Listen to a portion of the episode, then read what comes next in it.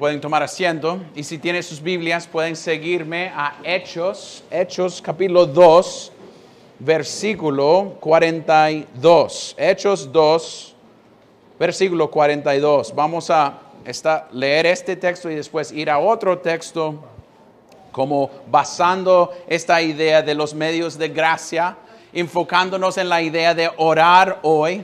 Vamos a ver ciertos textos para ayudarnos. Entonces, si tengan sus Biblias, que estén listos para ir a diferentes textos hoy en día para ver ciertos textos y poner nuestros ojos sobre la idea de oración en las escrituras y por qué debemos orar, orar las escrituras. La semana pasada Josué hizo un buen trabajo en ayudarnos a ver y basar esta idea en su introducción acerca de los medios de gracia, que los medios de gracia deben ser basados en la palabra.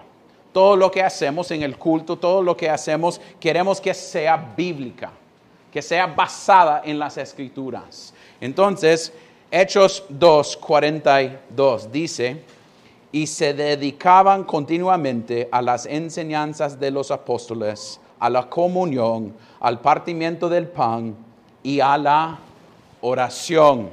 Si pueden seguirme a Marcos 11, Marcos 11, versículo 17.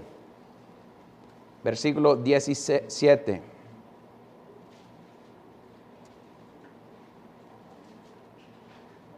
Dice, y les enseñaba diciendo, no está escrito, mi casa será llamada casa de oración para todas las naciones.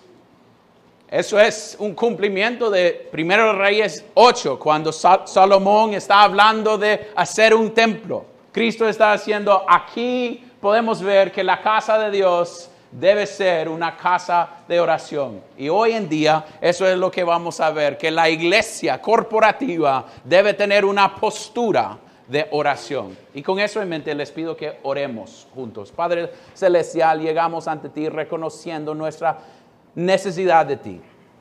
No basamos nuestra esperanza en un hombre, lo basamos en Cristo, que es nuestra única esperanza.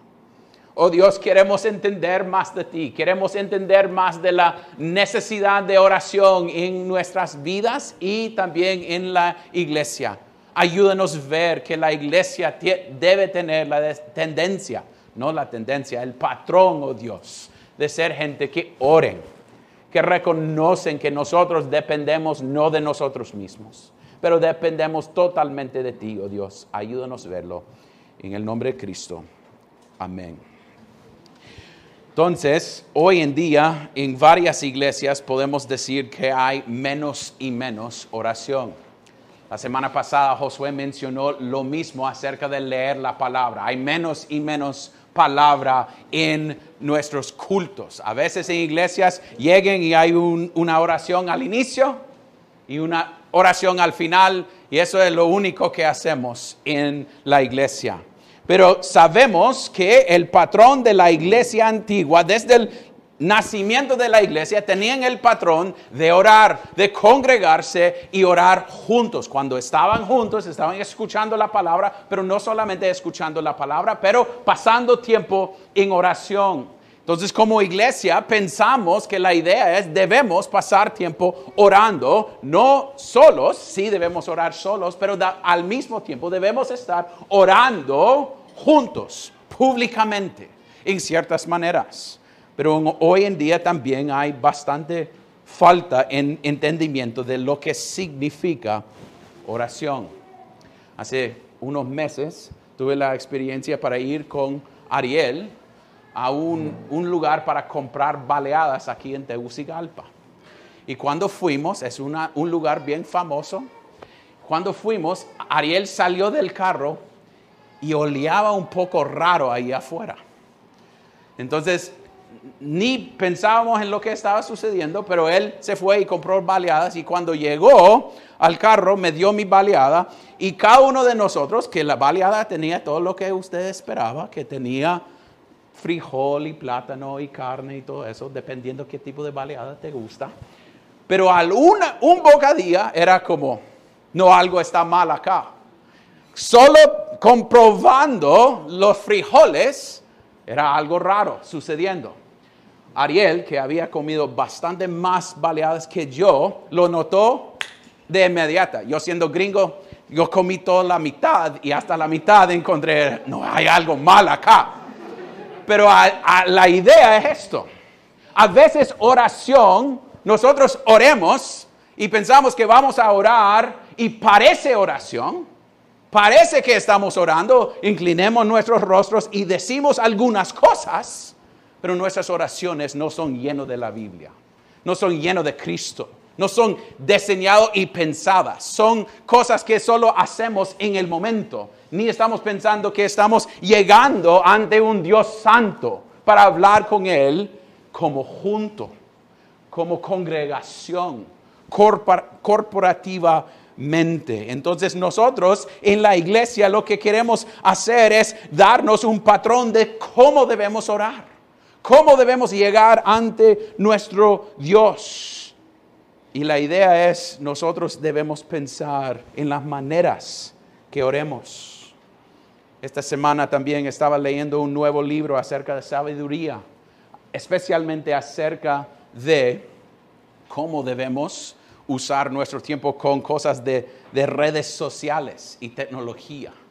Y el hombre estaba dando unos ejemplos que nuestra mente a veces se va a todos lados yo voy a estar ahí tratando de pagar algo en línea, después viendo el bebé de, un amigo, después viendo noticias de Irán, después viendo cosas sucediendo en otros países, después escuchando una llamada o una, una cosa de un amigo y mi mente se va a todos lados.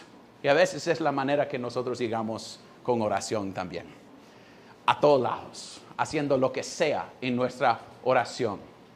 Pero bíblicamente podemos ver patrones en la Biblia acerca de cómo debemos orar. Y desde siglo III, Origen, un, un padre de la iglesia, habló acerca de ya tenían cuatro cosas que la iglesia ya estaba haciendo. Adoración en sus, en sus oraciones. Adoración, confesión, gratitud y súplicas. Entonces, vamos a ver nuestra predica hoy bajo estos cuatro como títulos. Primeramente, adoración, después, confesión, tercera, gratitud y cuarta, suplicación. Entonces, nosotros, solo para mostrarles, nosotros tenemos esos cuatro elementos aquí en el boletín. En la invocación tenemos adoración. En la confesión tenemos confesión. En la oración de gratitud, y vamos a hablar de cada aspecto, en, la oración de gratitud tenemos gratitud y al final la, oración pastoral está ahí para hacer súplicas. Estamos viviendo o mostrando cómo debe, debe ser nuestras vidas de oración ante Dios. Entonces la primera cosa que debemos ver es adoración, adoración. La semana pasada Josué mencionó la idea de es Dios que está llamándonos a la adoración. Es Dios que hoy en la mañana Rudy llamó Salmos 26, 8. Y es Dios diciendo, venga a mí. Y después nosotros respondiendo a Él, a quién es nuestro Dios. Él está llamándonos a ver, venir ante Él porque Él merece toda la gloria. Es nosotros reconociendo que nosotros debemos llegar ante nuestro Dios. Y cuando oramos en oración o en oración de adoración, ¿qué debemos hacer? ¿Cómo debemos actuar? A veces nosotros solo llegamos a orar y la primera cosa lo que e, empezamos a hacer es, gracias a Dios por esto, gracias, gracias, gracias, gracias, gracias, gracias. Pero adoración viene de un entendimiento de quién es nuestro Dios. Es su carácter, sus atributos. Es que nuestro Dios es lleno de bondad y misericordia. Es Salmo 104, 1 y 2. Bendice alma mía al Señor, Señor Dios mío, cuán grande eres Te has vestido de esplendor, de majestad y de majestad, cubriéndote de la luz como con un manto, extendiendo los cielos como una cortina. Es reconocer quién es nuestro Dios. Adoración tiene que ver con la gloria de Dios. Es reconocer que yo soy la creación y Él es el creador. Es reconocer que Él es bueno, Él es suficiente, Él, es autosuficiente. No, no necesita nuestras adoraciones. Pero que Él está invitándonos a venir ante Él y dar adoraciones a su nombre, a conocer su carácter. Si ustedes tienen sus Biblias, Sígueme a Primero de Crónicas 29. Primero de Crónicas 29. Versículo 11 a 13. Es un buen ejemplo de lo que significa dar adoración a nuestro Dios. Mire, primeramente el texto dice, tuyo es, oh Señor, Primero de Crónicas 29, 29. Primero de Crónicas 29. Versículo 11 a 13. Dice, Tuyo, tuya es, oh Señor, la grandeza y el poder y la gloria y la victoria y la majestad en verdad, todo lo que hay en los cielos y en la tierra, tuyo es el dominio, oh Señor y tú te exaltas, ah, exaltas como soberano sobre todo. De ti procede la riqueza y el honor. Tú reinas sobre todo y en tu mano están el poder y la fortaleza. Y en tu mano está a engrandecer y fortalecer a todos. Ahora pues, Dios nuestro, te damos gracia y alabamos a tu glorioso nombre. Familia, debemos tener esta mentalidad cuando llegamos con, en, frente a nuestro Dios. A reconocer quién es nuestro Dios. Es todopoderoso. Es santo, santo, santo. Y merece toda la gloria y debemos llegar dándole adoración por quién es Él, su carácter, sus atributos. Y no solamente eso, también por sus obras históricamente en nuestras vidas.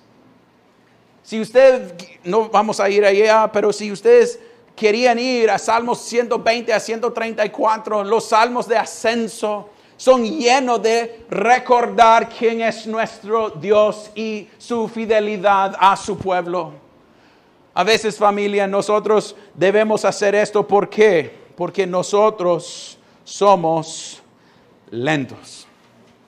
Nosotros, para ponerlo un poco directo, somos brutos. Nosotros olvidamos quién es nuestro Dios. Semana por semana, día por día, nosotros a veces faltamos de recordar que nuestro Dios es soberano. Que bajo todo él tiene todo, todo bajo su dominio, que Él es el que da riqueza, es el que merece todo honor, es el que reina sobre todo y en tu manto están el poder y la fortaleza. Pero llegamos semanalmente y nosotros a veces luchamos y tenemos ansiedad y miedo y luchamos con nuestros corazones en recordar esto, que mi Dios es suficiente mi Dios se mostró su bondad y gracia en Cristo Jesús. Porque debemos tener tiempos de adoración, no solo de dar gratitud, pero de adoración basada en el carácter, obra y persona de quien es nuestro Dios. Es porque nos ayuda, nos ayuda a recordar quién somos nosotros y quién es nuestro Dios. Porque nuestros corazones tiene la tendencia como las calles en Tegucigalpa a tener desvíos a todos lados. Es buscar otra manera, buscar otro Dios. Pero esto nos muestra quién es nuestro Dios. Porque debemos iniciar con eso. Es para recordarnos por qué hemos llegado hoy. No para escuchar de Aarón o Josué o Rudy, no para escuchar y, hacerlo bien para nosotros, pero para reconocer que somos, si somos creyentes, gente comprado por la sangre de Cristo. Y Él merece toda la gloria. Iniciamos con adoración porque nos pone a, a recordar quién somos y que, porque lo hacemos corporativamente, porque es ayuda para los otros peregrinos, a escuchar otros recontando o ayudándonos a recordar quién es nuestro Dios. A veces es bueno escuchar de otro creyente, hey, recuerde, pon tus ojos en Cristo. Recuerde quién es nuestro Dios. Recuerde que Él te compró. Recuerde que Él ha sido fiel. Recuerde que Él nunca falla. Recuerde que su carácter es perfecto. Recuerde que Él es soberano. Recuerde que Él es, lo va a hacer lo bueno para usted y para su gloria. Recuerda a ver a su Dios. Porque su tendencia es no hacerlo. Eso es porque queremos iniciar acá, familia. Es el inicio apropiado.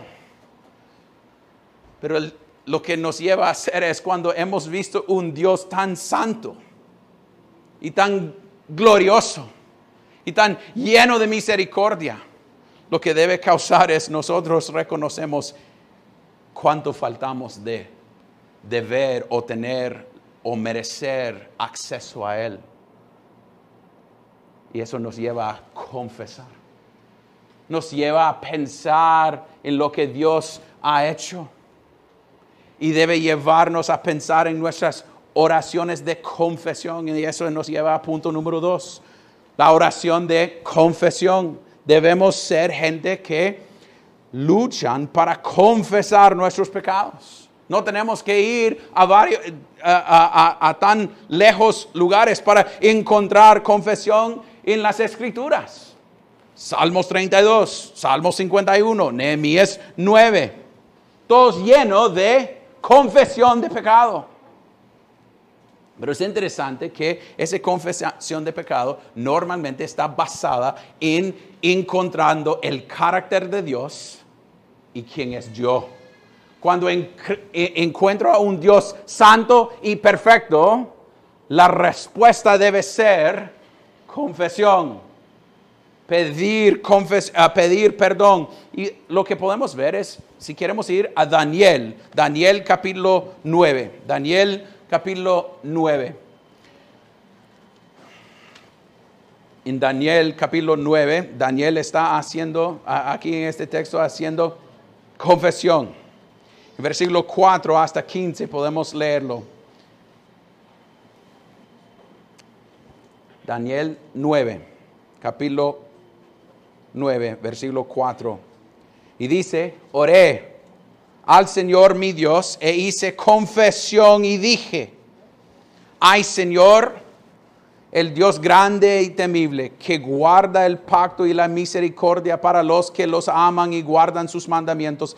Hemos pecado, hemos cometido iniquidad, hemos hecho lo malo, nos hemos revelado y nos hemos apartado de tus mandamientos y de tus ordenanzas. No hemos escuchado a tus siervos, los profetas, que hablaron en tu nombre a nuestros reyes, a nuestros príncipes, a nuestros padres y a todo el pueblo de la tierra. Tuyo es la justicia, oh Señor, y nuestra la vergüenza en el rostro como sucede hoy a los hombres de Judá, a los habitantes de Jerusalén y a todo Israel, a, que a, los que están cerca y a los que están lejos en todos los países a donde los has echado a causa de las infidelidades que cometieron contra ti. Oh Señor, nuestra es la vergüenza del rostro y de nuestros reyes, de nuestros príncipes y de nuestros padres, porque hemos pecado contra ti. Al Señor nuestro Dios pertenece la compasión y el perdón porque nos hemos rebelado contra Él y no hemos obedecido la voz del Señor nuestro Dios para andar en sus enseñanzas que Él puso delante de, nosotros por medio de sus siervos, las, los profetas. Ciertamente todo Israel ha, trans, ha trans, gredido tu ley y se ha apartado sin querer obedecer tu voz. Por eso ha sido derramado sobre nosotros las la maldición y el juramento que está escrito en la ley de Moisés, siervo de Dios, porque hemos pecado contra Él. Y Él ha confirmado las palabras que hablo contra nosotros y contra nuestros jefes que nos gobernaron, trayendo sobre nosotros gran calamidad, eh, calamidad, lo siento, pues nunca se ha hecho debajo del cielo nada como lo que se ha hecho contra Jerusalén, como está escrito en la ley de Moisés. Toda esta calamidad ha venido sobre nosotros, pero no hemos buscado el favor del Señor nuestro Dios, apartándose de nuestra iniquidad y presentando atención a tu verdad verdad. Mire, lo que podemos ver aquí en Daniel es él encontrando a Dios y la ley de Dios y reconociendo que ellos han fallido, han pecado. Está reconociendo específicamente sus pecados y no está diciéndolo, yo he hecho eso. Está diciendo que nosotros hemos hecho esto. Nosotros hemos caído en esta tentación. Nosotros hemos caído en esta, esta vergüenza de odiar la palabra de Dios. Y es algo que podemos y debemos confesar corporativamente. Nosotros como congregación puede caer en pecado. Y debemos reconocer nuestra necesidad de Dios. Y lo mismo podemos ver en Ezra y Nehemías. ¿Y dónde está basada la idea? Es basada en Dios es perfecto, su ley nos muestra esa y la respuesta apropiada es que confesión. Yo no merezco su gracia y misericordia. Nosotros como congregación no lo merecemos. Es una manera de reconocer que hemos pecado específicamente. Y es algo importante. A veces gente piensa, no, pero, pero ahora, Aarón, ¿por qué hacemos esta parte de confesión? Porque lo que muestra es el Evangelio.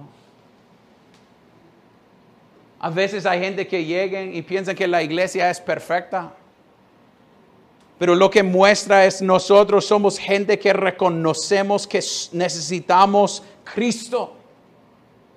Somos llenos de pecado hemos sido traídos por Él, no por nosotros mismos.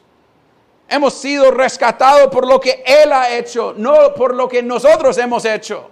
Nosotros podemos entender nuestro pecado por quién es Él, no por lo que somos nosotros. Es basado en su carácter y quién es nuestro Dios y debemos hacerlo frecuentemente. Pero ¿por qué? ¿Por qué enseña al no creyente que está aquí? si tú eres un no creyente, venga este Cristo. Él está listo para perdonar sus pecados. Usted puede decir o pensar, no, Aarón, pero usted no conoce la profundidad de mi pecado. Pero mire la lista que dio Daniel aquí en el texto. ¿Cómo hemos fallado? ¿Cómo hemos pecado? Pero Cristo está listo para perdonar. Puede ser que usted está luchando hoy en día con cosas en su pasado. Puede ser que está luchando con pecados en su corazón ahorita. Él está listo para perdonar. Lo que muestra es el Evangelio. Oh Dios, venimos ante ti porque tú eres un Dios santo y lleno de gracia y misericordia. Listo para perdonar nuestros pecados y echarlo de lejos de nosotros. Es basado en Él y muestra el Evangelio que Aarón, que nosotros no podemos salvar a nosotros mismos, dependemos de un Cristo que vino para morir para nosotros, para darnos acceso. Y Él está listo para darnos acceso. Y debemos hacerlo juntos y lleno de las escrituras. Porque lo que está haciendo Daniel, si usted quiere ir en Daniel o usted quiere ir a Salmo 51, otros textos, están confesando el carácter de Dios y llegando por quien es Dios. Eso es porque confesamos nuestros pecados, por quién es Él. Él está listo para perdonar. Entonces debemos hacerlo junto. Enseña a nosotros cómo debemos orar. Hoy en día tenemos tantos patrones de solo minimizar a nuestros pecados. Veamos nuestros pecados como pecaditos. como cositas que hacemos de vez en cuando. Pero eso nos muestra que nosotros estamos pecando. ¿Qué dice el texto? ¿Ante quién hemos pecado? ¿Contra quién? Dios. Hemos pecado contra Dios. Pero eso debe llevarnos a otro lugar, va. Después de reconocer nuestro Dios, después de confesar nuestros pecados, nosotros debemos ser gente lleno de gratitud de gratitud. Eso es lo que produce el Evangelio. Lo que debe, producir en nosotros es un corazón lleno de gratitud con nuestro Dios. Y eso es punto número tres. Nosotros debemos ser gente que tiene nuestra naturaleza e, en forma o siendo um, formada como gente lleno de gratitud. Y a veces eso es a donde nosotros pensamos que menos luchamos. O puede ser que escuchando a nosotros orar es lo más fácil. Gracias por esto, gracias por esto, gracias por esto, gracias por esto. Pero mi pregunta sería si estamos yendo más allá con nuestra gratitud. A veces lo que decimos es gracias por, por salud, gracias por la comida, gracias por mi familia, que todos son cosas que debemos dar gracias por ellos. Pero ¿cuántas veces estamos dando gracia por la obra de Cristo en nuestras vidas? Por el carácter de Dios y la manera que Él está trabajando en nosotros. Que podemos ver atrás y donde estábamos hace años y ver su fidelidad en nuestras vidas en traernos hasta acá. Hay cosas sucediendo ahorita mismo que son cosas que Él está dándonos sin nosotros pedir. Aire, pulmones que funcionan, una familia de fe. Puede ser que hemos pedido por eso, o puede ser que alguien nos invitó y llegamos y aquí estamos. Pero está dándonos cosas en lo cual a veces, a veces nosotros ni pedimos por ellos. Pero también hay cosas que siempre pedimos y debemos dar gracia cuando Él responde. Esta semana nació Diana. ¿Cuántas veces hemos orado por Diana? Debemos ser gente que da gracia a Dios y mostramos gratitud. Su familia ha estado enfermo, hemos estado pidiendo por eso y salen de la enfermedad y a veces nosotros somos como eh, el leproso, los leprosos, nueve leprosos que nunca regresen a Dios para dar gratitud. Es como, ah, esto, eso sucedió. está bien, sí, yo lo pedí, pedí, pero sí, ni modo que voy a dar gracias. No, nuestra actitud debe ser una actitud de gratitud, de mostrar que Dios ha sido fiel con nosotros, pero es, más de solo físicamente hablando. Es gratitud por lo que Dios está haciendo espiritualmente en nosotros y en otros, las cosas que estamos orando por otros, su crecimiento en conocimiento de Cristo en santificación. Debemos ser gente lleno, lleno de gratitud.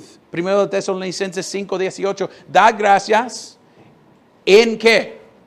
Todo. Porque esta es la voluntad de Dios para vosotros en Cristo Jesús. Es lo que Dios quiere de nosotros. Que seamos gente lleno de gratitud. Y no solo diciendo, gracias a Dios por esto pero reconociendo todo lo que Dios ha hecho. Hoy, después de la predica, vamos a tomarlas en el Señor.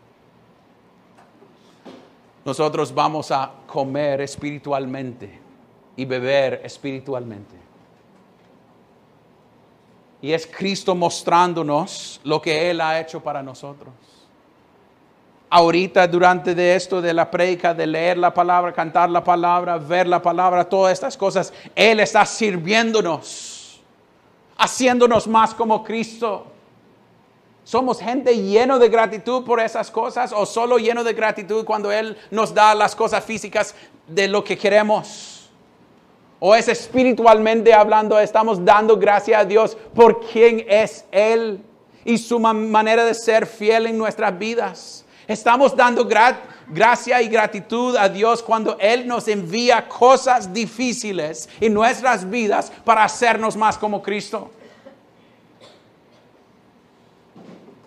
Estamos listos para decir gracias, oh Dios, por esta prueba, para hacerme más como ti. O es como, no, no, no, no, no quiero eso. Pero si Él dice que va a terminar la obra que Él inició en nosotros, Él va a terminarlo como Él quiere, a su gusto. Entonces nosotros debemos decir, gracias, oh Dios, por estas pruebas. Gracias por las pruebas de mi trabajo, de mi matrimonio, de mi familia, de mis cosas físicas. Porque lo que nos muestra es depender a Él y en Él y no, no en nosotros. Entonces, gratitud. ¿Y por qué debemos hacerlo? La misma aplicación desde el inicio es que nosotros debemos animar unos al otros en esto. ¿Cuál es nuestra tendencia normal? Es descontentimiento, va. Es pensar que merecemos mejor de lo que tenemos. Es que pensamos que Dios no ha sido justo con nosotros. Yo soy buena persona. Yo merezco más. O queremos este trabajo, o esta cosa, o esos niños, o eso, ese esposo, o es, esa, esa, siempre es algo más. Porque nuestra naturaleza es uno que siempre busca estar descontento. Entonces esto es una manera porque lo hacemos en la iglesia junto corporativamente, porque somos peregrinos que debemos ayudar a los otros ver y entender. Nuestro contentimiento no está en mi situación física, está basado en un Cristo resucitado que me da promesa que voy a estar con Él por toda la eternidad. Mi esperanza no está acá, mi esperanza está allá. Gratitud nos impide empuje y nos forza a ver a Él y no a nuestra situación. Debemos tener esa tendencia a luchar. Familia, Salmo 100, es un buen lugar para iniciar. Es un salmo de acción de gracia. Úsalo en sus oraciones privadas. Vea que nosotros lo usamos aquí en la iglesia porque es una respuesta apropiada a la gloria de Cristo. Y finalmente, y brevemente, las súplicas que nosotros damos en la iglesia. A veces nosotros tenemos la tendencia en la iglesia de ver, Josué y Rudy y yo estábamos hablando de esto hace unos minutos, de, ver súplicas más como peticiones que cosas que queremos. Es como a lo, ligero, quiero esto, me da un buen día, me causa que nada mal sucede hoy, pero históricamente cuando veamos Pablo orando por la iglesia y con la iglesia, está rogándose por el bien espiritual de la iglesia. Nosotros tenemos la tendencia de solo enfocarnos en lo físico que está sucediendo en la gente. Y no estoy diciendo que no debemos orar por cosas físicas, porque eso es una palabra grande, somos una unidad psicosomática. Nuestros cuerpos están conectados con nuestros espíritus. Cuerpo y espíritu, somos una sola unidad. Entonces, si nos sentimos bien físicamente, a veces tiene tendencia a hacernos sentir mal em, emocionalmente y espiritualmente. Y el opuesto, cuando estamos mal espiritualmente y emocionalmente, a veces estamos mal físicamente.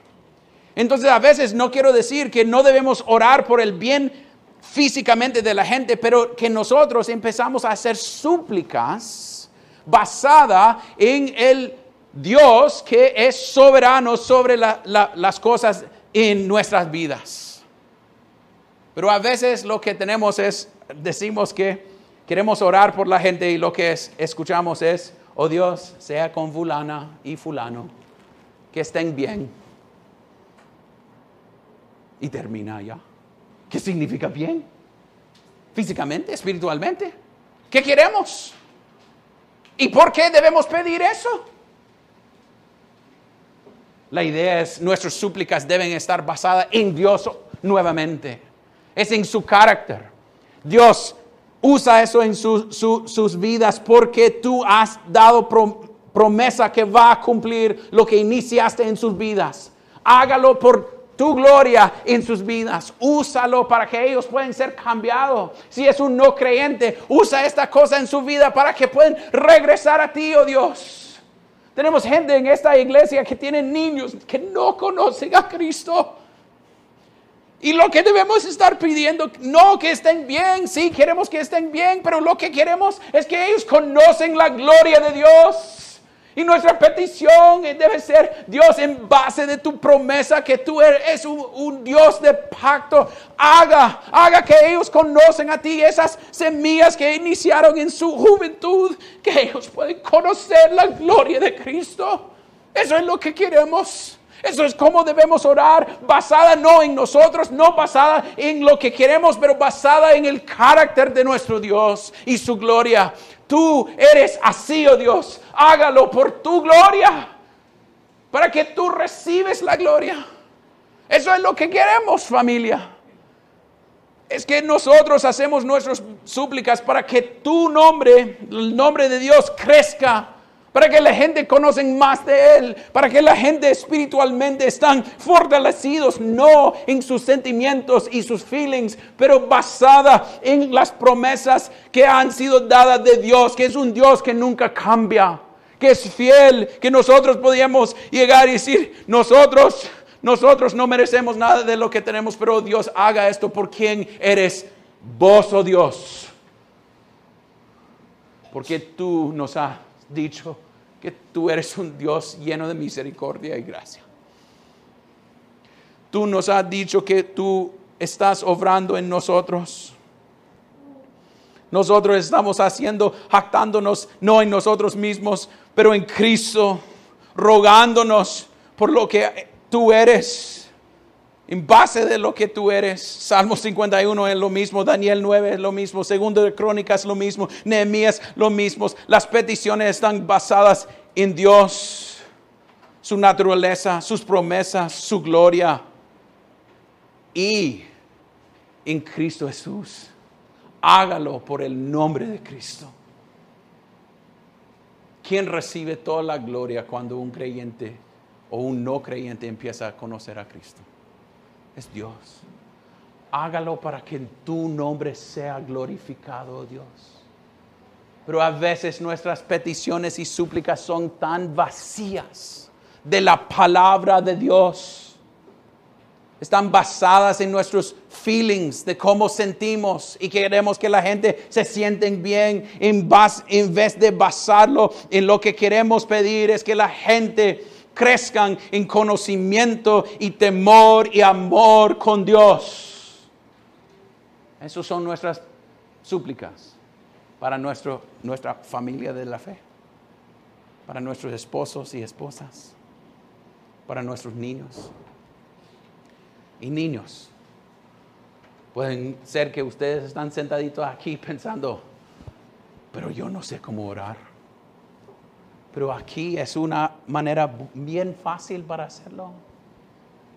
Es dar adoración a su Dios. Tú puedes decir, Dios, tú eres grande y poderoso. Confieso mi pecado. Enmiento contra mi hermano o hermanita. esas oraciones no son tan diferentes que de los de sus padres y los adultos aquí en la iglesia que reconocen que todo lo que tú tienes es de Cristo y dar gracia. Y después orar. Orar por otros. Este no es un patrón que debe ser tan difícil. Lo que me encanta de esto, familia, es, es tan básico. A veces queremos hacer oración tan como rígido, pero eso nos da categorías para llegar ante nuestro Dios y formar nuestras oraciones para que Él sea glorificado y que nuestras oraciones están basadas en Él. Finalmente, como un poco de aplicación. Porque debemos o queremos que nosotros en la iglesia corporativamente estamos orando en esta manera. Porque es una dieta balanceada ustedes pueden ver que mi dieta no es tan balanceada, va. Me gusta más el pizza que los vegetales. Pero esto nos causa a tener nuestras oraciones balanceadas para nuestro bien. Puede ser que soy buenísimo en mis peticiones, pero malo en mi, mi gratitud. Esto nos da una habilidad para mejorar juntos y aprender juntos cómo podemos orar, orando unos con otros. También está enseñando a nuestros niños y chiquitos a orar. Es una manera de mostrar que nosotros queremos que nuestras oraciones sean llenas de las escrituras. También familia, porque debemos orar así, juntos, corporativamente hablando. Cuando Cristo dio el Padre, ¿el Padre de qué? Nuestro. La expectativa es que vamos a estar orando juntos. Entonces cuando alguien está aquí en el púlpito orando, está actuando como el líder de la oración, ustedes deben estar orando con él. No hay como, uh, buen tiempo porque todos tienen sus ojos cerrados a ver los resultados de los partidos. O responder a mi mensaje rapidito. O chequear alguna cosa en mi bolsa. No, no. Estamos orando juntos. Eso es porque a veces me gusta cuando decimos juntos, amén. Porque lo que significa es estamos diciendo que sea así. Estamos juntando nuestras voces para decir, Dios, estamos orando juntos. No es Aarón solo orando y los otros escuchando, no, es guianza en oración. Debemos querer que oremos juntos en familia. ¿Con qué propósito, oh Dios o ah, ah, oh familia? Es para que Dios reciba toda la gloria. Las oraciones están hechas así, no, no para que nosotros decimos, ah, hacemoslo así. No, es para que nosotros podamos tener un orden, un enfoque en donde vamos. A regresar al inicio, para que no comamos frijoles que parecen bien, pero son tan malas cuando lo probamos. A veces, oh, oh familia, nosotros tenemos oraciones que ni dan gloria a Dios porque solo son palabras frívolas. Eso es una palabra. Sin pensar, solo echándolo. Pero eso nos ayuda a basarnos en quién es nuestro Dios, ante quién estamos llegando. Ante un Dios que siendo Dios envió su Hijo. Siendo Dios tomó forma de siervo para mostrarnos su gracia, para darnos acceso para que Él sea glorificado. Oremos. Padre Celestial, te damos gracias por oración, por la realidad que nosotros, por lo que hizo Cristo, podemos llegar ante ti en el nombre de Cristo, podemos poner peticiones. Oh Dios, llegamos ante ti pidiendo no por nosotros mismos, pero por el nombre de Cristo, que nos hace más y más como Él, porque tú nos has dado la promesa de hacerlo, Dios. Háganos conocer más de tu gloria y tu grandeza, para que podamos adorar mejor. Oh Dios, háganos encontrar en la ley más de nuestro pecado, para que podamos confesar todos nuestros pecados y entender lo que somos en ser pecadores. Oh Dios, háganos estudiar tu grandeza y tu misericordia para que nosotros podamos dar acción de gracia hacia ti. Ser gente lleno de gracia y gratitud, oh Dios. Y también, oh Dios, ayúdanos a ver que es por quien tú eres que nosotros ponemos y humillamos y ponemos nuestras peticiones ante ti. Ayúdanos a hacer esto para que tu nombre sea glorificado. Y oremos esto en el nombre de Cristo.